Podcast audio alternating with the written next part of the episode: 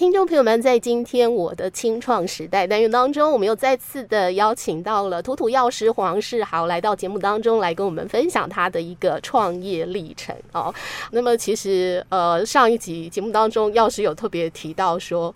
他自己其实，在另外的一个领域，包括电脑啊，或者是科技相关的领域，你是还蛮感兴趣的。但是最后还是选择了家人在你可能很小开始就在这样子的一个耳濡目染的环境之下，所帮你铺好的一条路啊。可是后来又因为父亲身体的缘故，对，他觉得他嗯为了守一家。药局对，牺牲了自己的健康，他不希望你步上同样的一条路，所以呢，反而后来你是没有接家里面的这个药局的生意，是吗？我就没有接下来的。对，虽然我刚刚讲对那个资讯类是有天分，我可以非常自信说，我真的很有天分。嗯，对，否则现在呃，我可能就是呃，发明了某某匹敌 苹果电脑的 创办人之类。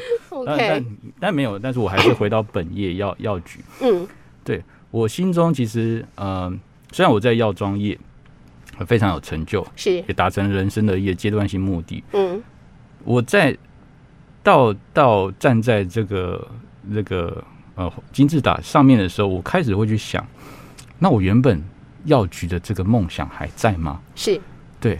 然后我依稀记得我我父亲跟我讲。哦，不要重到他的腹侧。嗯，就是固电很辛苦，牺牲了很多的健康跟生活品质。是，那但是我一样可以看到我父亲眼神中那种可惜的感觉。嗯哼，因为毕竟他也是白手起家。是，他他会觉得很可惜。嗯嗯，他没办法延续，然后甚至传接给我。嗯，我我自己会觉得，那我可以做些什么？嗯。我有没有有有朝一日，我已经开成一间，我们可以解决这些生活品质，但是又可以兼顾可以开药局，甚至有没有机会，我可以跟他两代同堂一起经营这间药局的那一天？但这天要赶快，所以我必须当机立断想，我开始要想一间药局如何产生。对，那为什么会选择在宜兰？其实这非常有趣啊，因为太多人问我这个问题。嗯、因为你其实是新北市人，对对对对对。对对然后我一开始都会解释一些大家可能想听的话，比如说我我很喜欢东台湾，可能 maybe 我以前在花莲读过书，是。然后而且我做这些自媒体的事情，其实没有地区性的限制。嗯。对我我在哪里都可以做业配做网红这件事情。嗯。再还有一个就是宜兰的门槛比较低。嗯，开创业的预算比较低，嗯，这是现实的问题。是，当然这这些都是都是解释给别人听。但是我有有一天我问我自己说，我我为什么要来宜兰？嗯，其实内心的答案是我要逼自己勇敢一点，因为如果我在一个我成功的地方，嗯，那是我的舒适圈，是，对。但我如果拔掉这舒适圈，我会怎么样？所以我就选择来到宜兰，一个全新的环境。然后从零开始，那当然你，你你如果跳脱舒适圈，你一定遇到很多的挫折。但是你要学习怎么勇敢去面对，因为如果你可以一个挫折一个挫折都经过了，其实那就是你进步的机会。挫折越多，你都可以解决它，就是你进步的越多。所以我选择来宜兰，那宜兰只是一个选择。可能五年后我跑到金门，我跑到台东，是我跑到高雄。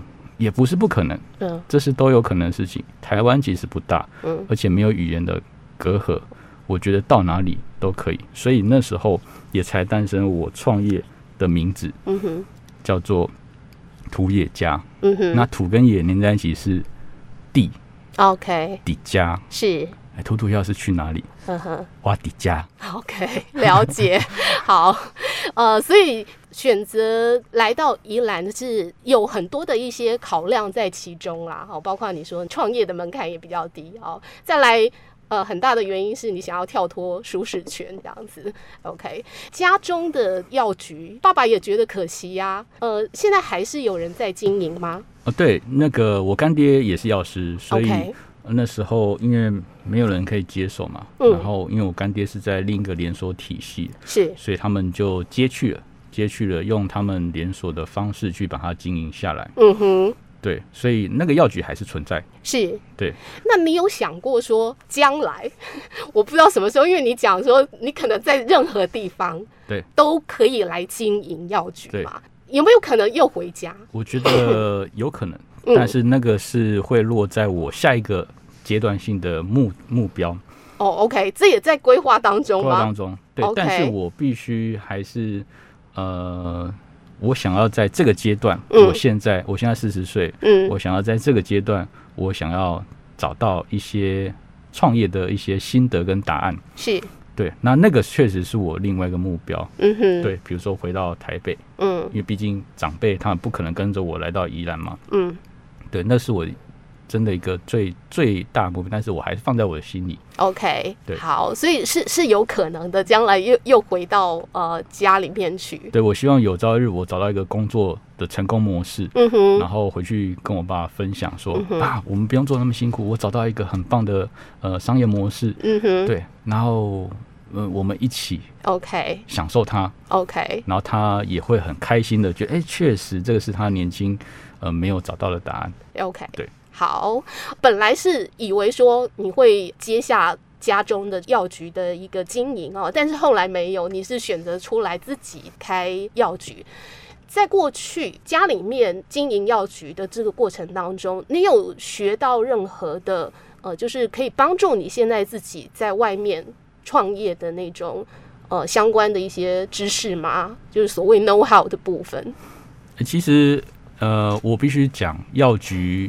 在我印象中，嗯，好，呃，这几十年没有太大的改变，是，其实就是你只要呃招牌挂上去，然后你是药师，然后里面有药，其实客人进来他买东西，他直接问说，哎，有技术，哎，我我阿诺阿诺，嗯，啊，然后药师就会从柜子里面 抽屉里面拿出某某某某药膏，嗯。啊，用这个了，两百八，嗯哼，那客人就说，哎，那剩卡小的哦，两百五，后来两百五啊，但是哦。这比群加了哈，五十块给好你啊啊，卡卡金贺，然后最后客人结了三百块，客人离开说：“哎，我刚刚不是刷两百五，怎么最后还是花三百块？”大概 大概药局大概就是这个样子，其实到现在还是差不多是这样子。那我我我其实就在想，嗯、呃，如果没有这模式，我如果有一个药局是客人进来是可以跟我聊天的，嗯哼。就可以跟我聊天，然后跟我分享，甚至他带着他的验血单啊，或是他的用药单来跟我讨论。嗯、我我我现在的呃方式就是，假设客人进来，他可能拿着他的保健食品来说：“哎、欸，我要是我请教一个问题，我我膝盖痛啊，为什么吃这个？嗯、人家说很有效，我吃一点感觉都没有。嗯，我就帮他看一下。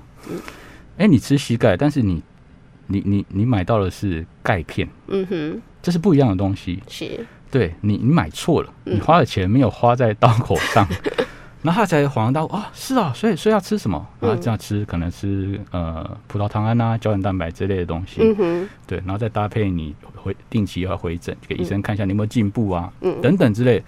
那其实你可以从客人的眼神中非常感谢你，嗯哼，哎，对，如果有一个这样的社区的家庭药师，有这个药师朋友，是。有多好？嗯，对，我会觉得这个才是。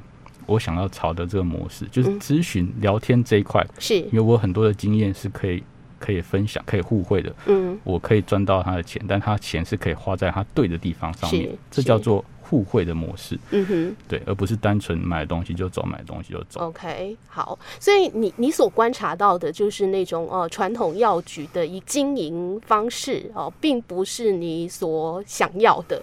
在开始创业的时候，你觉得你碰到最大的一个困难是什么？我碰到最大困难，我觉得应该就是大家印象中的药局，嗯，可能是那个样子，嗯。所以有一些呃，比如说不管是客人啊、长辈，他会跟你说，你应该卖这个，你应该卖我这个价钱，你应该进什么，你不应该做什么，嗯，然后或者是有的要业务厂商，嗯，你应该要进这个，这个很好卖，嗯，你应该跟我签约，你药局应该要这样子，你应该开在这里，嗯，你怎么会开在这里？嗯，你应该怎么做？你的成价应该怎么摆？其实我觉得最大困扰是这些，就是。别人叫你做什么，你就跟着去做。是，但是我有时候在想，诶，别人别人做的东西，不见得是我喜欢的事情，不见得是我擅长的事情。嗯，对，我应该是去想我的专长是什么。我专长就是客人喜欢跟我聊天，嗯，从我身上可以得到一些知识，嗯，然后再跟我消费。嗯，我的本业，我的本职，这个药师不是只有销售。不是只有贩卖，你不是销售员，不是销售员，那很简单，那弄全部整间店弄个自动贩卖机就好了。对 对，那再就是说我自己啊，有自媒体的东西，嗯，我觉得那个东西是我觉得做的比较开心的事情。嗯、我有时候会跟上前来的厂商说：“哎、欸，你的东西很好，但是有没有可能我们有另外一个合作方式？嗯、我不见得要把货放在我的店里面卖，嗯、我可以帮你拍影片，嗯，让更多人知道你的产品的好处。嗯，你可以把这影片分享出去。”然后下单的地方不见得是在我这里下单，嗯、你可以开一个连接，嗯，好、哦，这就是我们这个现在网络很多线上的一个销售模式，是是，对，不见得是要把货放在我的门市里面，还担心效期的问题，嗯哼，对，那这就是所谓的业配，所以我其实我的药局，嗯哼，现在现阶段来讲，它可能还不算一个公司，它可能是一个工作室，是，对，我在里面工作，我在里面做这件事情，嗯哼，当然赚的这些。这些生活费，就是我还在叫他们干爹啊，对不对？做这业配的事情，但是这个东西却是我我擅长的事情。嗯哼。那如果呃，我现在有有些客人是因为看了我的影片，然后就私讯我说：“哎，杜药师，你有实体药局在哪里？嗯，我过去跟你买。嗯，然后来的时候他就可以见到我本人，然后我们就可以聊得很开心，跟我合照。嗯哼，我觉得这个是一种 人生的另外一种。